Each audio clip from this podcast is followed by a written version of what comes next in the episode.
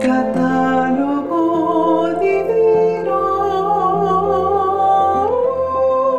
Para conocer la vida de los santos con las hermanas trovadoras de la Eucaristía.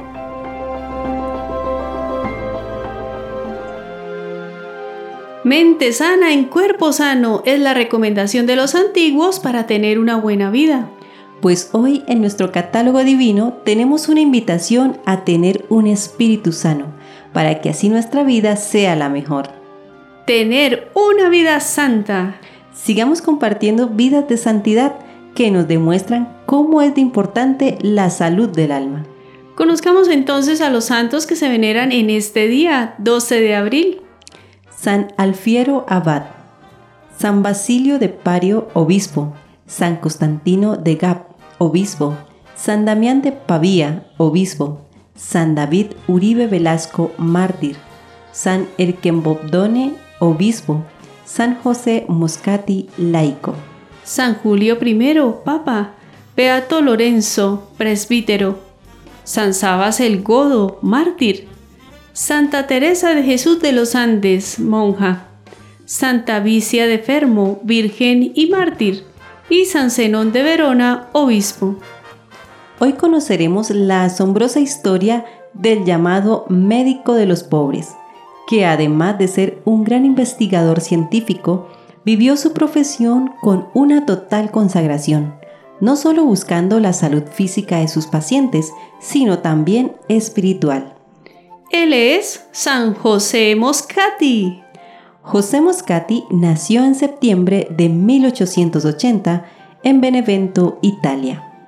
Ingresó a la universidad para estudiar medicina y a los 22 años se graduó con las mejores calificaciones de su generación. Terminando su carrera, fue elegido para trabajar en el Gran Hospital de los Incurables en Nápoles. Esta institución recogía a aquellos pobres cuyas enfermedades se consideraban ya sin tratamiento. Desde entonces su prioridad se convirtió en atender personalmente y con especial dedicación a cada uno. Lo hizo con cuidado y reverencia, percibiendo en cada uno a un hermano que sufre. En varias ocasiones rechazó ofertas que prometían una carrera académica de renombre. José se dio cuenta que el plan de Dios para él era servir a sus pacientes pobres, a quienes nunca les cobró dinero y atendía siempre con una sonrisa y sin hacerse notar. En la sala de espera había una cesta con una inscripción muy inusual.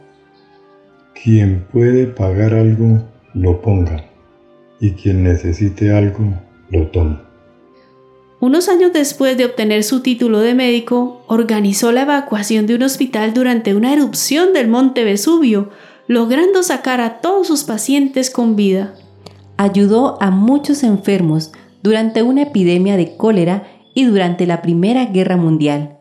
Cuidó de los soldados heridos y moribundos del ejército italiano. Una de sus pasiones era enseñar a futuros médicos. Dictó distintas cátedras en el ámbito académico.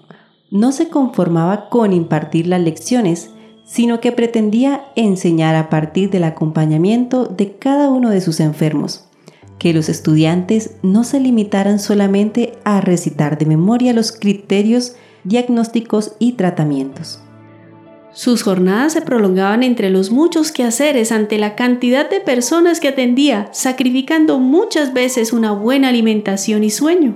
Sumaba el tiempo dedicado a su estudio personal, debido a que consideraba la necesidad de formarse bien y estar capacitado para atender de una mejor manera a sus pacientes.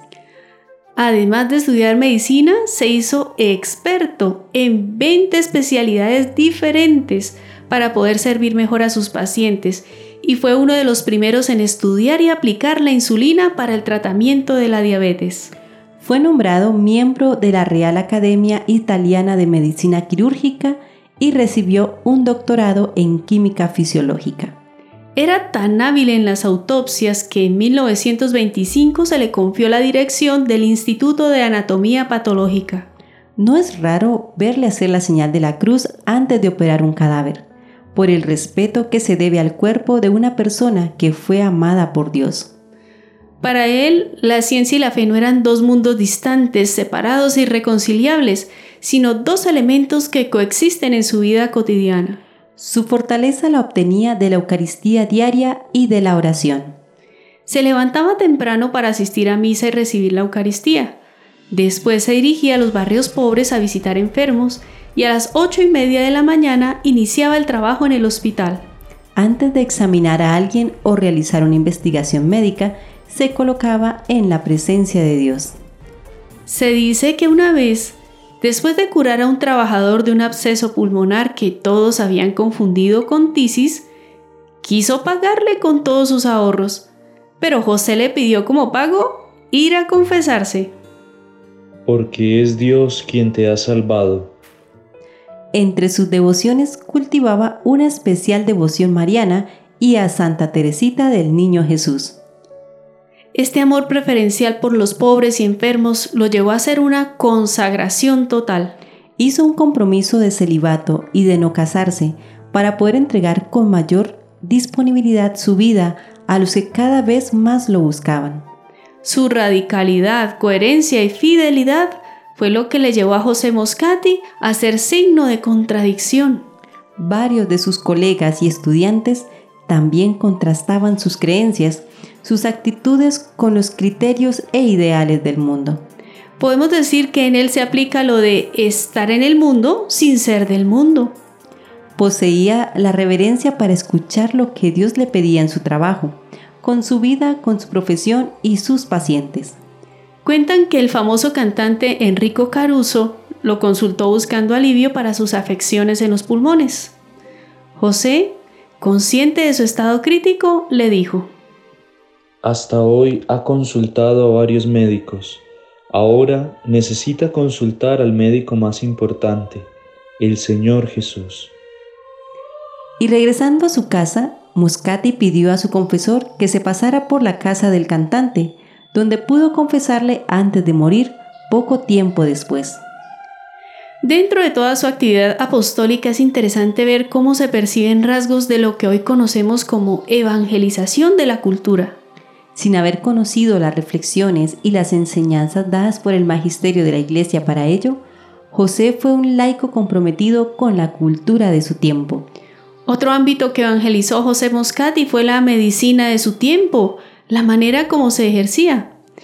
Encontrándose en un sistema de salud con rasgos de deshumanización, promovía ante todo la centralidad de la persona humana y su dignidad en la atención en salud. Fue también testimonio para otros profesionales de la salud, enfermeras, médicos y todos los colegas con los que trabajaba.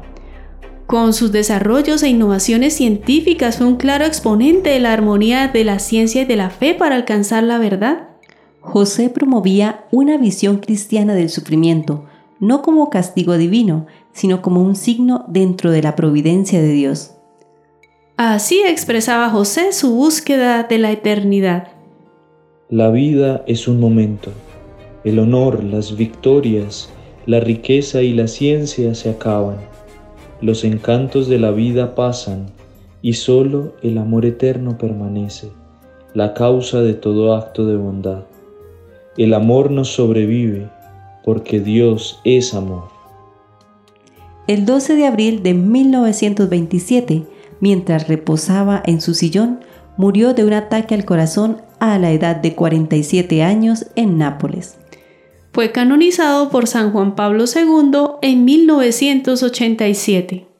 Oremos a este entregado servidor de los pobres y los enfermos. Oh San José Moscati, médico de gran corazón, que en el ejercicio de tu profesión curabas el cuerpo y el espíritu de tus pacientes Míranos que recurrimos con fe a tu intercesión. Danos la salud física y espiritual para que podamos servir con generosidad a los hermanos. Alivia las penas de los que sufren, conforta a los enfermos, consuela a los afligidos, da esperanza a los que no tienen fe. Haz que los enfermos puedan encontrar médicos como tú, humanos y cristianos que los jóvenes encuentren en ti un modelo de vida, los trabajadores un ejemplo. los ancianos un consuelo, los moribundos la esperanza de la salvación eterna. Sé un guía para nosotros, enséñanos a trabajar con seriedad, honestidad y caridad, para cumplir cristianamente nuestros deberes cotidianos. Amén. El servicio es la manera más hermosa y realista de santificarnos. El sufrimiento nos hace iguales y esto nos ayuda a considerar a todos los que lo sufren como hermanos nuestros. Todos podemos hacer mucho para aliviar el sufrimiento de los demás. Puede ser atendiéndolos en una necesidad o dejando de tener aptitudes hirientes y desconsideradas con aquellos que esperan nuestra comprensión y ayuda. Si dejáramos de huir del propio sufrimiento y buscáramos sanar el de los demás, la paz interior sería nuestra constante y amar como cristianos ya no sería una teoría. San José Moscati ruega, por nosotros.